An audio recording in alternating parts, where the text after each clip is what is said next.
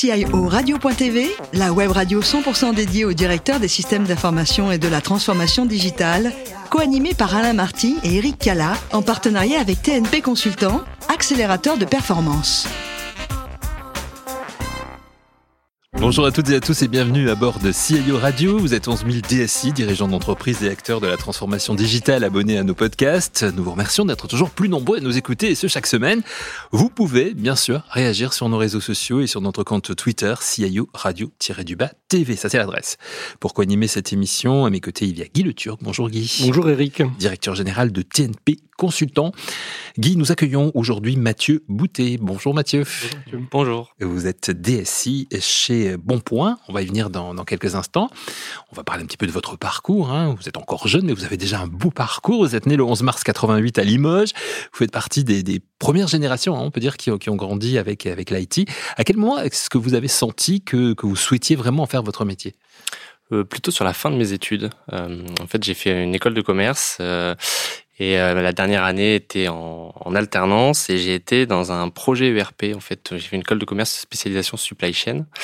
Et, euh, et, au sein de ce projet ERP, euh, j'ai euh, découvert vraiment le monde, de, le monde de du, du, SI et de l'IT de manière globale sur un projet. Donc, euh, c'est pas vraiment inné euh, depuis l'adolescence, par exemple. Mhm. Mais c'est quelque chose qui vous a passionné. Oui, tout à fait. Tout de suite. Tout à fait.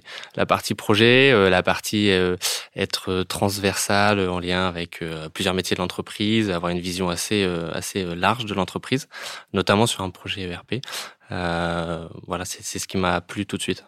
Vous avez fait donc un Master 2, vous l'avez dit, en Supply Chain, c'est à Bordeaux, à la Cage Business School. Exactement. Ensuite, votre première expérience professionnelle, c'est en tant que Key User en, alternance. Hein, donc ça, c'était pendant votre votre master. Vous expliquez un petit peu Ouais, exactement. En fait, euh, key user, on a au sein d'un projet ERP, on a euh, plusieurs key users euh, dans différents métiers qui sont donc les relais vraiment des personnes qui vont travailler sur l'outil après le projet.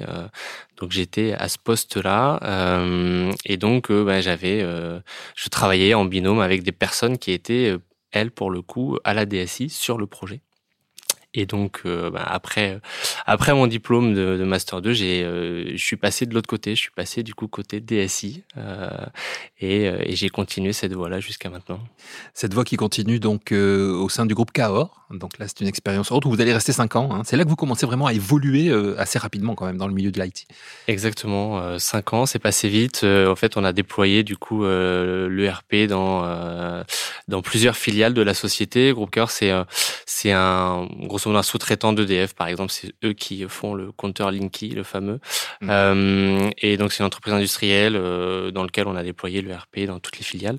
Euh, et c'est passé assez, assez vite finalement.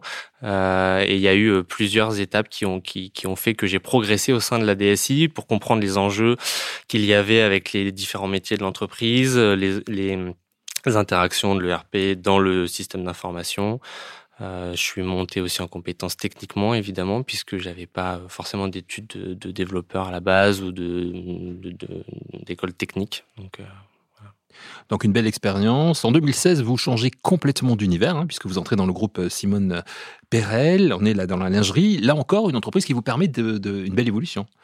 Oui, tout à fait. Un secteur complètement différent puisque le retail, euh, une entreprise donc dans la lingerie, effectivement. Mmh. Euh, j'ai deux postes différents chez Simone Perel. J'arrive dans un premier temps pour euh un deuxième projet ERP dans ma carrière, euh, donc la mise en place d'un nouvel ERP également, et puis aussi euh, le tournant du digital chez Simone Perel, puisque je suis arrivé en même temps que la directrice du digital et on avait une mission qui était d'ouvrir le site internet France de, de Simone Perel, puisqu'il n'y en avait pas encore euh, à l'époque.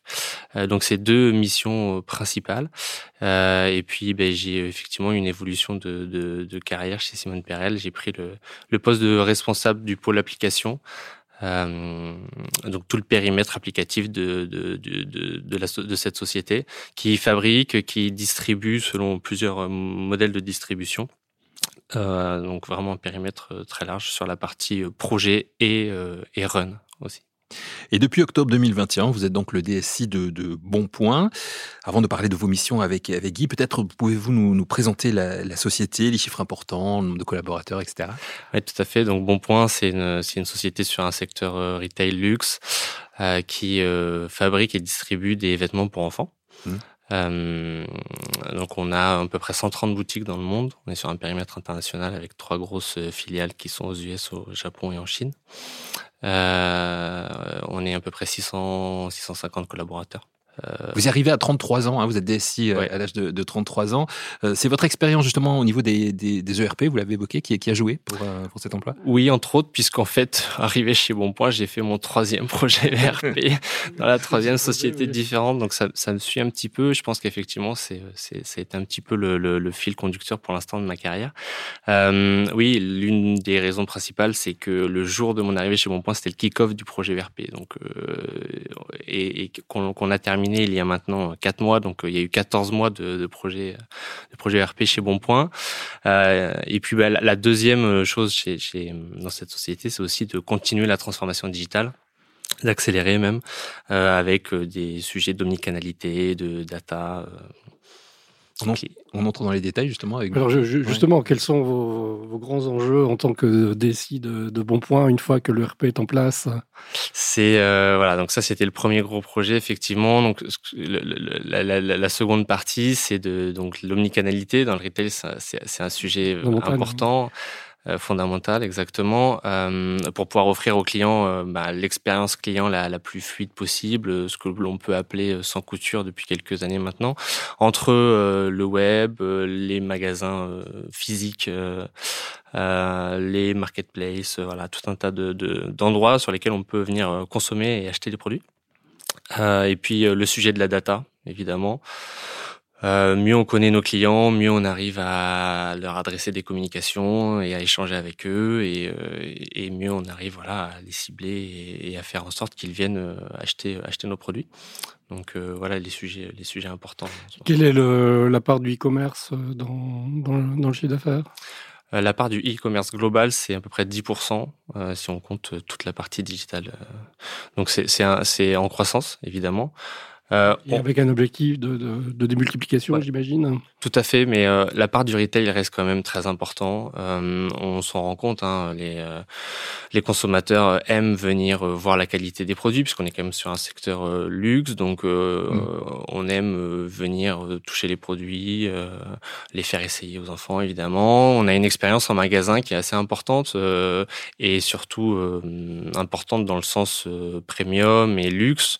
Où on va offrir euh, euh, des aspects sur la cérémonial de vente, sur des aspects comme ça qui, qui, qui, font en sorte que le client soit à l'aise et puisse essayer un maximum de produits. Alors comment, comment est structuré votre, votre DSI donc aujourd'hui j'ai une dizaine de personnes avec euh, une partie euh, plutôt infrastructure, euh, cybersécurité, évidemment, et une partie plutôt liée aux applicatifs, donc que ce soit sur la partie build ou sur la partie run, sur tout le périmètre de, de bon point, donc sur les parties amont plutôt fabrication et sur les et sur la partie aval la distribution sur tous les canaux de distribution. Et puis la partie finance évidemment également. Et donc, euh, Bonpoint a une activité qui est, globale. Vous avez une DSI qui est euh, certainement euh, centralisée. Comment arrivez-vous à gérer effectivement cette, cette couverture euh, internationale, euh, horaire. D'un pays à l'autre, effectivement, c'est pas peut-être les, les, mêmes pratiques. C'est pas, pas, évident ce qu'on appelle follow the sun, où effectivement on a tout, euh, tous les créneaux horaires. Follow the sun. Follow the sun. tous les créneaux horaires et toutes les, dans tous les pays, effectivement, c'est pas évident. on a quelques relais locaux sur la partie matérielle, mais sinon, effectivement, c'est centralisé à Paris.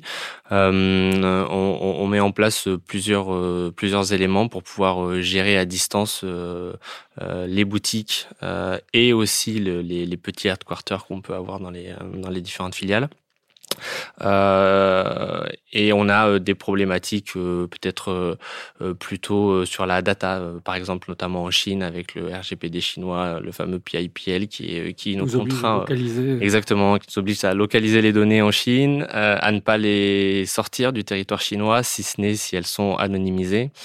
voilà, il y a plusieurs problématiques comme ça sympathique à gérer. Mmh, problématique qu'on connaît, qu'on connaît bien, effectivement.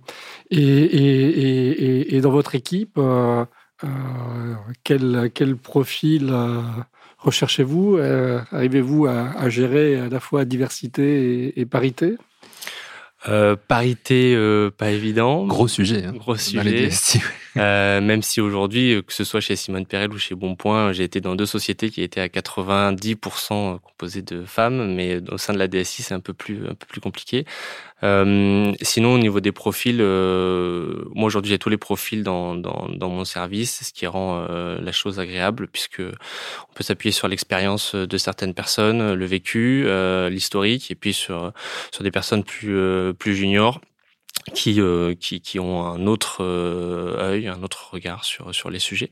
Euh, donc la mixité fait que je trouve qu'on en tire, tout le monde grandit et on fait avancer les sujets rapidement.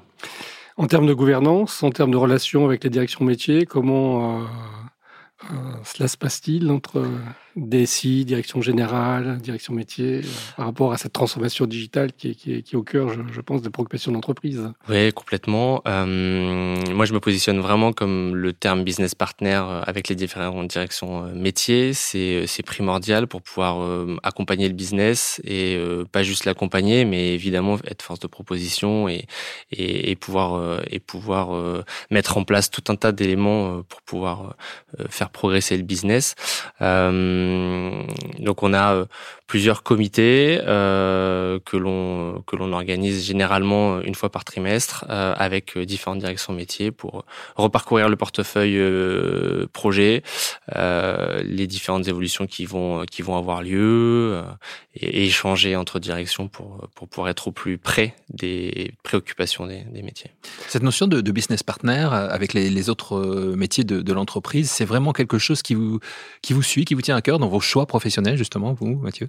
Oui, complètement. Euh, comme je disais, euh, moi, j'ai fait une école de commerce en supply chain, donc je, je, j'ai toujours été au plus près des, des, des métiers et c'est, euh, c'est les pour moi, c'est c'est l'essence de du DSI qui qui est pas seul dans son coin en train de de, de, traiter ces sujets, mais qui est évidemment au au, service des, des, des, des directions pour pour le pour le business. Une question encore, Guy? Un mot peut-être sur les enjeux environnementaux? Comment euh, abordez-vous euh, il y, a, il y, a, deux sujets pour, pour nous chez, chez, chez Bonpoint. Dans le textile, on a la loi AGEC qui est sortie, donc euh, on va avoir des, on a déjà maintenant des obligations euh, de transparence sur euh, où sont fabriqués nos vêtements, combien de kilomètres ils ont effectué, etc. Donc il va y avoir des affichages sur les étiquettes et sur les sites internet. On va pouvoir venir regarder ça en tant que consommateur. Et puis ben, après, évidemment, à l'IT, on a des sujets aussi pour nous sur lesquels on est en train de, de, de, de regarder assez précisément ce que l'on va pouvoir euh, euh, effectuer comme, comme opération pour euh, aller dans cette démarche-là qui, qui, qui me tient à cœur moi aussi personnellement. Alors quand vous n'êtes pas, vous Mathieu Dessy de, de Bon Point, vous avez, je, je, sais, une passion très nette pour le, le trail. Est-ce que vous êtes en train d'en préparer un actuellement? Euh, oui, tout à fait. Je pars dans deux jours à Annecy euh, faire faire une belle course qui s'appelle euh, la Maxi Race, qui est le tour du lac d'Annecy par les montagnes.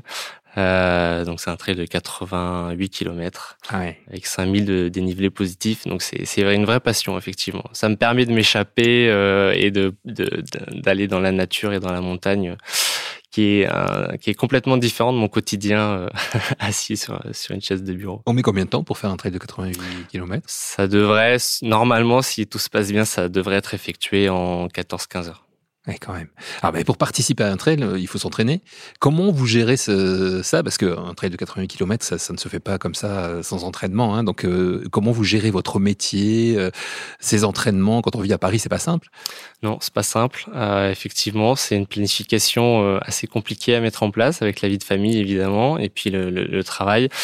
on arrive à trouver des solutions, c'est-à-dire que il m'arrive très souvent d'aller au travail en courant et de revenir aussi en courant, donc de faire le trajet domicile euh, bureau. Vous avez euh, combien de kilomètres là euh, J'ai 8 8 10 kilomètres, donc je rallonge ah un peu parce que ça fait ça fait pas assez. mais mais voilà, ou, sinon effectivement très tôt le matin, le week-end. mais c'est c'est aussi une organisation avec la vie de famille évidemment. Bien sûr. Pour terminer, quel est le trail qui vous a procuré le, le plus de sensations spontanément et celui que vous rêvez de faire que vous n'avez pas encore fait? Euh, donc le, le, mieux euh, jusqu'à présent, ça a été l'été dernier dans les Pyrénées. Euh, ça s'appelle le Grand Raid des Pyrénées. C'est un, un, trail qui fait 120 km et qui passe dans le, le cirque de Gavarnie. Pour ceux, pour les connaisseurs, c'est magnifique. C'est vraiment les Pyrénées, c'est un endroit incroyable, très sauvage. Euh, et puis si je devais citer celui qui me plairait le plus maintenant, ça serait, je pense, la Diagonale des Fous, qui est à la Réunion qui est la traversée de l'île de la Réunion euh, en diagonale, en passant euh, dans des endroits comme le cirque de Mafat, euh, mm. Silaos, voilà, des, des, endroits qui sont a priori magnifiques. Je n'ai vu qu'en photo et je rêve de découvrir en vrai. Je ne sais pas si vous connaissez Guy, moi je connais, c'est magnifique, effectivement. Mmh. jamais fait en trail, hein, mais en touriste. Mais en tout cas, ça vaut le coup d'y aller. Pour y aller en famille, justement, grouper les, les deux passions. Donc ce sera euh, magnifique, vous verrez, hein. ouais, ouais, vous, vous, en profiterez bien. C'est sur cette note d'évasion que l'on va terminer cette émission. Merci beaucoup, Mathieu, d'avoir participé. Merci, Guy. On se retrouve la semaine prochaine si vous le voulez bien, puisque c'est la fin de ce numéro de CIO Radio. Toute notre actualité sur nos comptes Twitter et LinkedIn. Et rendez-vous donc mercredi prochain à 14h très précise pour accueillir un nouvel invité. Encore merci, Mathieu. L'invité de la semaine de CIO Radio, une production B2B Radio.tv, en partenariat avec TNP Consultant, accélérateur de performance.